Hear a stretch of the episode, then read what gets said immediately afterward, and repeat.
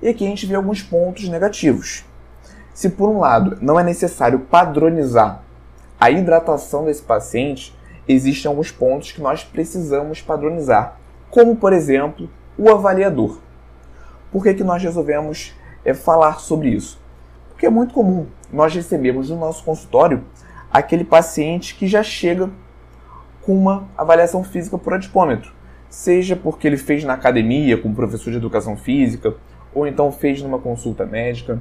Então é comum esse paciente chegar já com uma avaliação e alguns nutricionistas utilizam essa avaliação feita por um outro profissional para dar continuidade àquele acompanhamento, o que não é o correto.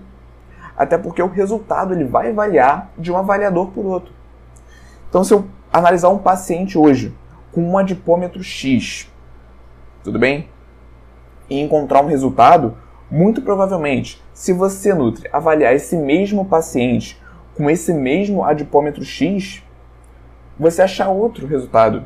Isso é comum, tudo bem? Então, por isso que é importante nós termos essa padronização.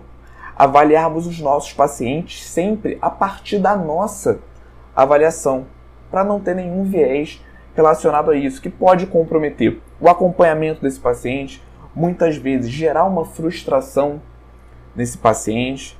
Então, padronizar o avaliador é extremamente importante. Outros pontos que precisam ser padronizados: o adipômetro. Obviamente, você não pode trocar o adipômetro ao longo do acompanhamento de um paciente. A balança também, a balança que vai medir o peso total.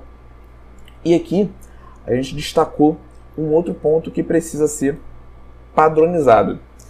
O que acontece? Muitas vezes é, quando, principalmente em nutricionistas é, inexperientes, que ainda não dominam a prática da análise por dobras cutâneas, é comum que ocorra um erro de uma avaliação para outra, ou seja, um erro dele para ele mesmo.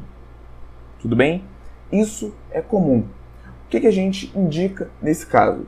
Existem cursos como o Isaac, por exemplo, que ensina essa padronização para você não ter esse viés e ter esse domínio do método, a gente tem que considerar que muitas vezes nós não aprendemos a realizar uma análise de forma eficaz e assertiva na faculdade.